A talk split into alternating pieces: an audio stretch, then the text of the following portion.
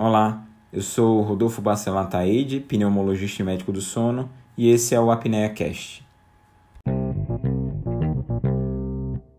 A COVID-19, a doença causada pelo SARS-CoV-2, o novo coronavírus, ela tem predileção pelo trato respiratório por alguns motivos. O primeiro deles é pelo fato de que a via de transmissão é uma via respiratória.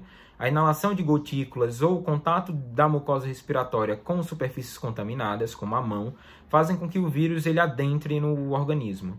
Também, nesse trato respiratório, existe uma superexpressão, uma grande quantidade de proteínas na superfície das células, pela qual o vírus se liga e entra nas células infectando e usa-se dessas e utiliza-se dessas células para se multiplicar, fazendo com que o pulmão seja um grande alvo. Quanto maior o número de células também infectadas e quanto maior o número de vírus, maior também a resposta imunológica e as lesões decorrentes da resposta inflamatória causada pelo novo coronavírus vão ser maior também nesse tecido pulmonar.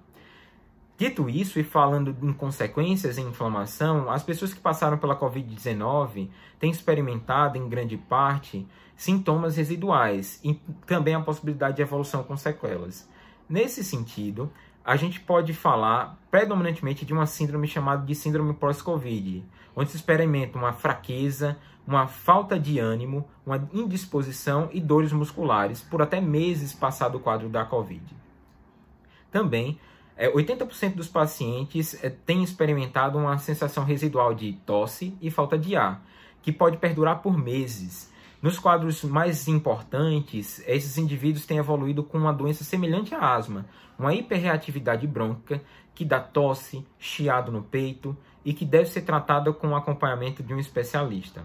Nas situações mais graves e ainda bem raras, esse indivíduo pode desenvolver fibrose pulmonar, a via de resposta inflamatória que o organismo utiliza para responder ao novo coronavírus também ativa uma via que causa fibrose no pulmão. Essa fibrose, apesar de rara, é um evento grave que pode levar o indivíduo a precisar de uso de oxigênio contínuo ou inclusive de transplante pulmonar. Não podemos esquecer de que o tratamento utilizado para casos graves de Covid-19, como o uso dos respiradores mecânicos, pode também, a depender da maneira que eles são utilizados, causarem lesão no pulmão. Isso não deve ser, é, não deve ser esquecido. Existe uma doença chamada VILI, onde o próprio ventilador acaba causando uma lesão nesse parênquima pulmonar. Não é, é menos importante falar sobre uma situação chamada de síndrome pós-UTI. E o que, é que seria síndrome pós-UTI? Esses indivíduos que passaram pela Covid-19 ficam um longo período internados em unidades de terapia intensiva. Internados nesses locais, eles muitas vezes são submetidos a procedimentos invasivos, como a abertura de uma fresta no pescoço para utilização de, de suporte ventilatório, que é a traqueostomia. Esse indivíduo indivíduos perdem peso, eles mudam a fisionomia, eles passam por outros procedimentos invasivos, como por exemplo a realização de hemodiálise. Isso tudo vem a um custo. Quando saem das UTIs, eles ficam limitados. E essa limitação pode perdurar por anos, inclusive pode ser incapacitante para o resto da vida. Essa síndrome pós-UTI também vai ser um grande evento a ser combatido passado o nosso período pandêmico.